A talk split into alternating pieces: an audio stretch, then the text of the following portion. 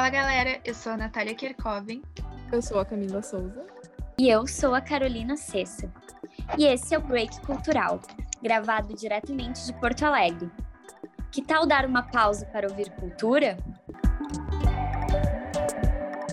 Políticas e práticas direcionadas impulsionaram um crescimento para estabelecer a produção cultural sul-coreana em níveis de reconhecimento e aceitação global.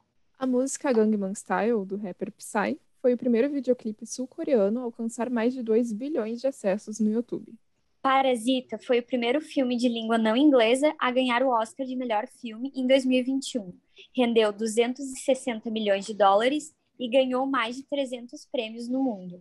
Round Six, da Netflix, se tornou a série mais assistida em toda a história do streaming.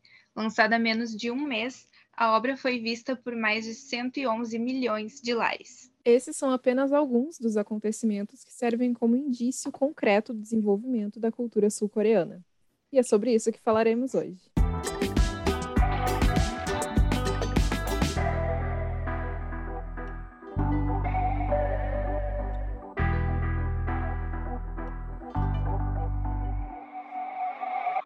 Essas produções que a gente citou, elas não tiveram um sucesso do nada, né? Tem toda uma história por trás do fenômeno dessas produções sul-coreanas. Uh, depois da queda do regime militar que controlava a Coreia do Sul e o processo de redemocratização entre as décadas de 80 e 90, as leis que limitavam a entrada dos conteúdos estrangeiros, elas foram flexibilizadas. E aí, junto com todo tipo de produto cultural estrangeiro, aconteceu o fortalecimento e a diversificação da produção uh, da cultura coreana. Depois da crise dos tigres asiáticos, que foi lá no final da década de 90, os coreanos entraram numa fase capitalista. Esse é o ponto que vai determinar todos os fenômenos da cultura sul-coreana que estão por vir. Uh, foi a partir disso que o governo e os empresários de lá começaram a investir nos potenciais de exportação da cultura pop e na, na organização de uma indústria cultural direcionada para os países vizinhos. Então, o conjunto de incentivo da, da, da empresa privada, dos governantes, para transformar a cultura em um produto, uh, originou o movimento da onda coreana. E, nesse primeiro momento, ela estava restrita à esfera asiática. Existem vários estudos falando sobre essa onda coreana. Um deles é da Universidade Federal do Pernambuco, do Armando Pérez Palha, dissertação de mestrado, que fala sobre as duas ondas, a primeira onda seria Hallyu, que começou no início dos anos 90 com a exportação do entretenimento da, dos dramas coreanos para a TV. E a segunda onda foi do K-pop, que é a onda que a gente tanto está inserido hoje em dia dos fãs de K-pop. E ela se caracterizou pela disseminação da música popular e dramas coreanos nos anos 2000 essa questão, né, ela toda vem de uma de uma um momento, né, como a Camila falou, de a, Coreia se tornar capitalista, né?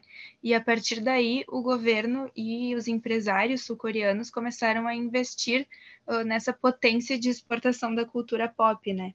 E buscando uma organização industrial uh, cultural direcionada para os países vizinhos, mas como o Japão, principalmente, né, tem um, uma cultura pop bem estabelecida com a questão de, dos mangás, dos animes, enfim, eles perceberam que era um pouco mais difícil de entrar nesses países como o Japão e a China. Então, o, esse, essas instituições, né, o governo, os empresários, enfim, eles passaram a buscar uh, a produção mais ocidental, né, que é a produção que a gente tem mais acesso, que é principalmente a estadunidense e europeia, para uh, colocar né, os seus produtos culturais nesses moldes que a gente já é acostumado. Então, os produtos e os ídolos né, coreanos, eles seguem muito essa linha dos ídolos já mais ocidentais, que a gente já conhece, que a gente já está acostumado a consumir.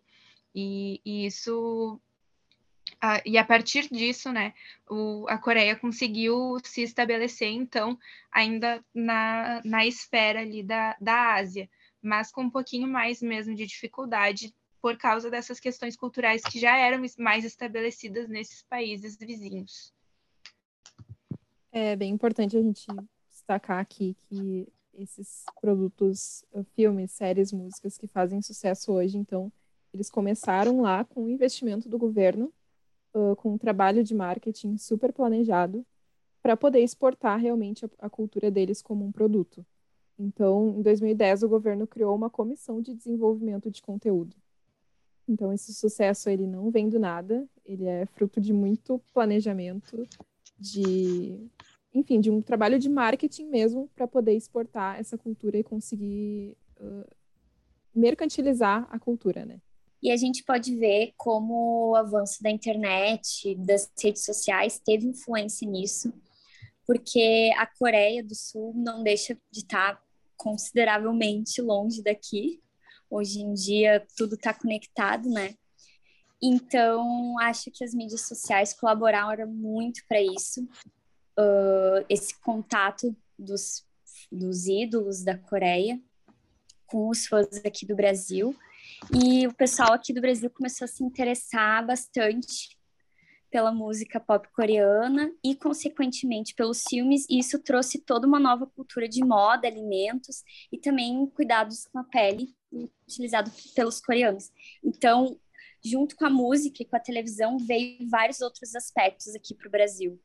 Essa questão né, de cuidados com a pele, é que a Carol falou, por exemplo, é muito ligada né, com o fato de que a, com essa questão da internet mesmo, a ideia desses desses empresários que começaram né, nessa onda do, de financiar mais a cultura mesmo sul-coreana para entrar nos outros países, que ela vai muito ligada à imagem. Se a gente analisar os, os principais ídolos né, do K-pop, principalmente, a gente pode pegar dois exemplos, que seria o BTS e o Blackpink, que é uma banda, uma boy band e uma girl band.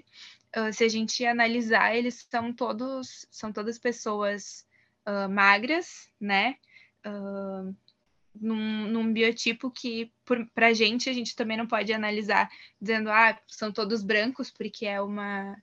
Um, a, no Brasil tem a história de miscigenação, né? Mas na, na Coreia não é assim mas tem um, um, padrão muito forte, né? Então, eles seguem muito um, uma estética para que tenha essa questão de beleza mesmo.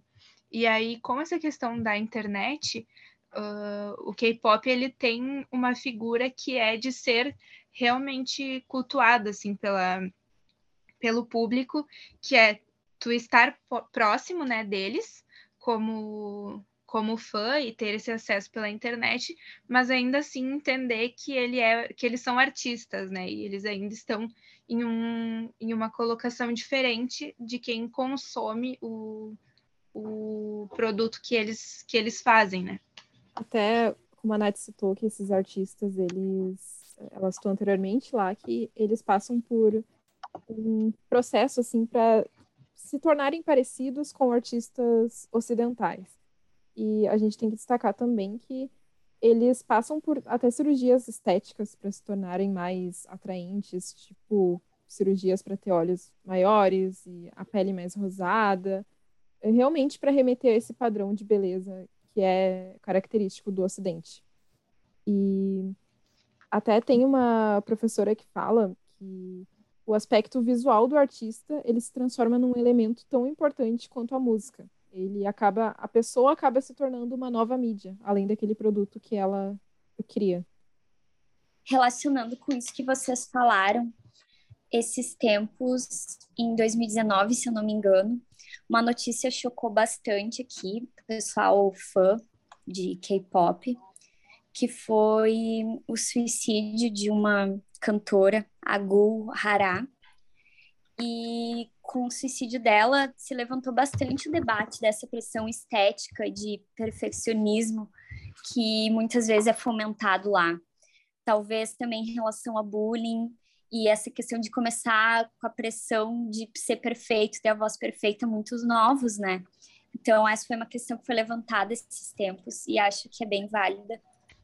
E essa essa questão né, que a Carol trouxe em relação ao suicídio não é um, um caso isolado, né? No, a mídia, a gente consegue ver recentemente muitos casos de ídolos do K-pop que são que são encontrados mortos muito jovens, né? E a maioria dos casos é realmente de suicídio. Em 2020, inclusive, aconteceu o caso de um de um cantor, né, do grupo Top Secret, que morreu aos 28 anos, assim. Então, realmente não é um, um caso isolado que a gente vê acontecendo. É uma coisa que, que vem muito desse, dessa pressão, né? além da pressão estética que eles sofrem, também tem uma questão de que eles passam por treinamentos, né, para para chegar naquele padrão de dança, principalmente, porque o K-pop, se a gente analisar os clipes, principalmente do BTS, que acho que é o principal que a gente tem atualmente, eles cantam e ao mesmo tempo que eles cantam, eles dançam muito, né? E coreografias que não são coreografias simples. Então, se a gente entra nessa questão, a gente vê o quanto eles passam por uma pressão não só estética, mas também em relação ao conteúdo que eles vão entregar, né? Porque são muitos treinamentos. No, no início dessa onda do K-pop, inclusive, uh, existia, existiu uma junção dos empresários uh, coreanos com alguns empresários americanos para fazer mais ou menos como os realities que a gente é acostumado a ver, né? Que tem o The Voice, tem o American's Got Talent, tem o The X Factor, que são, são programas que passam por essa série de treinamentos, né?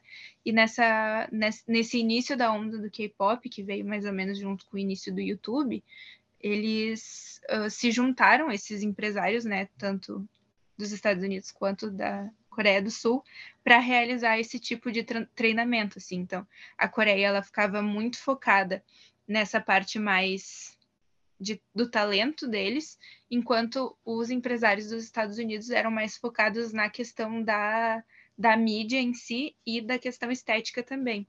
Então, aí, como a Nath falou, a gente vê que eles realmente produzem, eles fabricam uma cultura e eles fabricam os artistas também. Não é algo que surge naturalmente, é uma cultura totalmente fabricada. E isso se relaciona com vários conceitos que a gente já conhece, que são antigos, principalmente do, da nossa área da comunicação. E um deles é a cultura de massa. Né? Tem vários autores que, que teorizam sobre isso. E um deles é o Edgar Morin. Ele analisa a sociedade como uma grande massa, né, que consome produtos padronizados, criados pelo sistema capitalista. E eu não vejo um, um conceito melhor para se relacionar com essa questão da, da cultura sul-coreana que a gente está falando. Porque, como a gente falou lá no início, ela foi criada com a ascensão de um sistema capitalista na Coreia, né? Então, vamos criar uh, música, vamos produzir artistas para vender. A gente vai exportar a nossa cultura como um produto mesmo. E aí o Edgar Morin ele analisa, né, esses produtos reproduzidos em série, que é para obter uma maior quantidade de vendas. E ele também fala que uma consequência da indústria cultural é uma facilidade, é a facilidade com que os produtos são substituídos e descartados.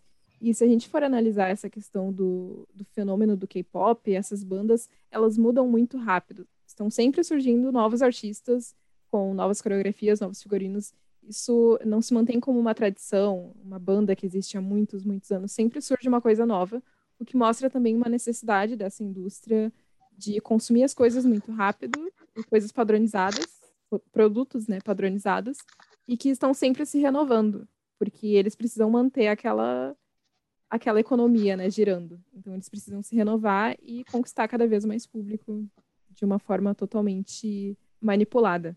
É assim que eu vejo, pelo menos. Não sei vocês nessa questão, né, que tu fala sobre sempre renovar, é por isso também que se a gente analisar, né, esses grupos mais famosos, sempre são grupos de pessoas mais jovens, né, conforme chegam em uma idade mais não avançada, né, porque 30 anos não é uma idade avançada, mas enfim, uh, quando começa a se notar alguns uh, sinais de, de mudanças até na, na pele, por exemplo, como principalmente rugas, isso acaba uh, gerando né, um, uma reciclagem, digamos assim, do, do produto para que novos surjam, surjam, né? Em 2012, se eu não me engano, eu tinha uma amiga da escola que era já era fã de uma banda de K-pop que na época era Eixo, o nome da banda. Não sei se é assim que fala, mas escreve E-X-O. E era uma banda que naquela época realmente fazia muito sucesso para aquele nicho, né, que consumia esse tipo de, de conteúdo. Eu não conhecia, mas era a banda do momento.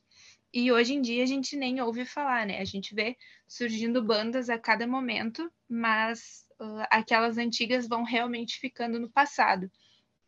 E eu acho que essa questão de vender a sua cultura, né, e de sempre estar atualizando, entra também numa questão de do capitalismo mesmo, né? A gente vê que as duas principais uh, produções sul-coreanas visuais, né, que são Parasita e Round Six, têm uma, uma crítica muito forte a essa questão, né, de, de classes, enfim. Então, eu acho que talvez seja até um próprio um pró uma própria crítica ao que eles veem em relação ao próprio país, né? Porque essa questão de vender sai dali mesmo, de vamos vender o nosso, no os nossos ídolos para que eles sigam mantendo a Coreia né, em uma, digamos, linha de frente na cultura atualmente. Então, acho que esse ponto que a gente tem visto falar muito né, nessas produções audiovisuais em relação a essas críticas também é uma crítica não só né, para para sociedade ocidental, mas também uma coisa que deve ser vista em relação a eles mesmos. Né? Não sei o que, que vocês acham sobre isso. Realmente, a questão do capitalismo ela acaba sendo uma contradição, porque eles vendem a cultura como uma forma de de obter renda, né, lucro ali para o país, mas as produções, essas que têm mais sucesso, elas realmente fazem críticas sociais muito fortes e críticas ao capitalismo. Em Round Six a gente vê muito, é, é uma das principais críticas que eles, que eles fazem é com a catástrofe que é o capitalismo, que é ao, ao ponto de levar as pessoas que tem diversos problemas ali financeiros, uh, a um jogo que ou elas ganham ou elas morrem. Elas preferem morrer do que voltar para a vida que elas tinham naquela sociedade. E, enfim, quem assistiu sabe o quão forte é essa crítica que eles fazem. Então, até tem uma fala do, do jornalista, ele é crítico de cinema também, o Francisco Ballerini, que ele fala que a beleza do audiovisual da Coreia do Sul é que a, ele não, não maquia as questões sociais. Então, a gente percebe mesmo que está muito presente ali. Se eles têm, eles têm disparidades nesses, nesses, nessas regiões da Coreia do Sul, e isso acaba transparecendo também nas produções, eles não escondem. E acaba sendo um fenômeno. É, é curioso da gente analisar também. Com certeza, é incrível como as produções coreanas, as, pelo menos as que popularizaram aqui no Brasil, tem muito dessa crítica ao capitalismo. O filme Parasita é um que claramente tem. Eu acho incrível, gosto muito desse filme. Uh, essa questão deles morarem numa zona muito pobre da Coreia e a família, né, enfim, um membro da família começa a trabalhar numa casa de pessoas bem ricas e eles são até então uma família entre aspas normal, só que como o, o dinheiro, a falta do dinheiro e as necessidades que eles estavam vivendo acabaram corrompendo eles quando vê, eles estavam se infiltrando na casa. Cada membro da família estava fingindo que não se conhecia entre si para conseguir emprego na casa dessa família rica e uh, explorar e tirar os bens deles, por causa que é essa questão, né, de como as pessoas estão dispostas a tudo quando envolve uma situação financeira tão difícil. E uma cena que me marca muito nesse filme Parasita é quando a, essa mulher que mora na casa rica fala: ai, a chuva que caiu ontem é uma benção. Tava muito calor, coisa boa que choveu. Sendo que essa família pobre alagou a casa deles completamente. Então, até como fenômenos climáticos têm outras per perspectivas, dependendo do lugar que tu tá. E acho que essas críticas são muito válidas. Tem um outro filme também, ele não. Se foi premiado, eu não sei, ele não se tornou um fenômeno assim. Mas ele já passou duas vezes na sessão da tarde, eu vi as duas vezes. E ele é um drama sul-coreano também, é de 2016, que é o filme O Túnel. Ele também faz críticas sociais uh, bem fortes, assim, apesar de ter um suspense, porque ele gira em torno ali de um enredo de sobrevivência, porque um vendedor de carros, ele tá dirigindo por um túnel e esse túnel acaba desabando, e aí ele fica ali soterrado, uh, consegue bateria no celular, ele se comunica com o resgate, mas é uma situação bem angustiante para a gente ficar acompanhando. Ele acaba ficando mais de um mês soterrado lá. E esse filme faz bastante críticas também ao governo e à imprensa sensacionalista. Então, a gente acompanha ali todo o drama do cara tentando sobreviver e, ao mesmo tempo, tem, tem até situações engraçadas, assim, de tão... É uma crítica que chega a ser uma, uma sátira mesmo a forma como o governo lida com, com as pessoas, totalmente sem humanidade, pensando só na própria imagem. Então, é uma característica bem marcante da, das produções sul-coreanas fazer essa crítica ao, às questões sociais mesmo. Em relação a essa, essa questão crítica, né, dessas críticas, e também com a questão da internet que a gente falou, uh, em questão também dos fãs, né? Os fãs uh, de, de K-pop, eles, nos últimos anos, aqui no Brasil, eles começaram, não só aqui no Brasil, mas eles começaram a, a entrar numa onda crescente de, se, de participar de, de questões mais uh, urgentes, assim, em relação à né? Ah, agora, no início né, da corrida eleitoral que do ano passado, ali dos Estados Unidos, em que o Joe Biden foi eleito presidente, o, o Trump fez né, os seus comícios. Em um deles, um dos primeiros em Oklahoma, ele disponibilizou né, que, os, que as pessoas uh, reservassem os seus lugares para comparecer ao comício e o que aconteceu, né, nessa questão de a gente ver como os fãs eles estão engajados, eles, os fãs entraram na, na plataforma, né, para reservar o, o lugar e reservaram basicamente assim metade dos lugares que estavam disponíveis para a realização do comício. Então, o, o comício do Trump teve um, uma média de público baixíssima por causa desse dessa ação, né, dos, dos, dos fãs de K-pop. E, isso, e essa não é a única questão, né, que eles se envolveram. No ano passado, depois que aconteceu ali a, a questão da morte, né, do, do George Floyd, começaram os protestos em relação a isso, o governo dos Estados Unidos criou uma plataforma para que as pessoas publicassem vídeos de possíveis uh, agressões durante as, as manifestações e agressões né, contra os policiais, as pessoas que estavam contra as manifestações.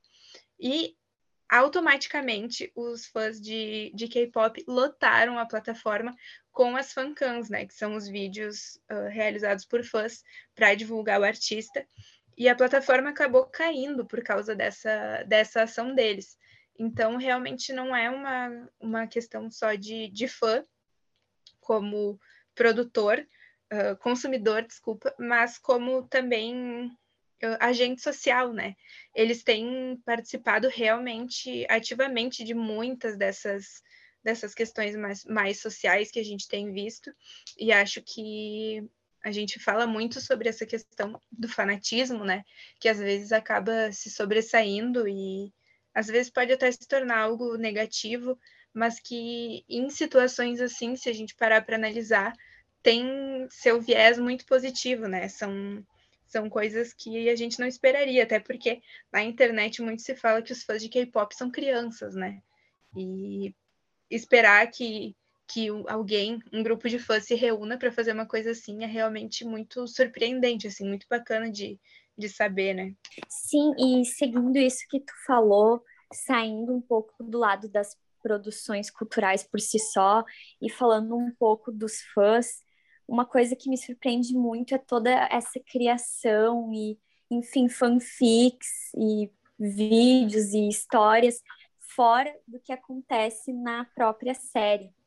O sociólogo Pierre Levy, ele fala isso, com, que é um exemplo concreto da inteligência coletiva, né? Que os próprios fãs, eles também são produtores, eles não são mais só consumidores, eles fazem parte daquele universo. Eu acho isso muito interessante também. Com esse envolvimento no consumo cultural, uh, que é ligado né, ao conceito de economia afetiva, os fãs acabam criando um vínculo com essas produções, o que faz com que a venda dos tênis brancos usados pelos personagens de Round Six, por exemplo, triplique em números de vendas pelo mundo. É o que tudo indica, o fenômeno Hallyu deve continuar impactando o mundo inteiro. Parasita, Round Six e BTS podem ser só o começo de uma onda coreana que veio para ficar. Então a gente traz uma reflexão. Será que essas produções sul-coreanas, em algum momento, podem ter o mesmo espaço que as produções de língua inglesa? E por hoje é isso, pessoal. Em 15 dias, nos encontramos de novo. Até lá, segue a gente no Instagram, arroba Cultural, que toda semana tem dicas, spoilers do que vem por aí e o lembrete de que um novo episódio está no ar. Até mais!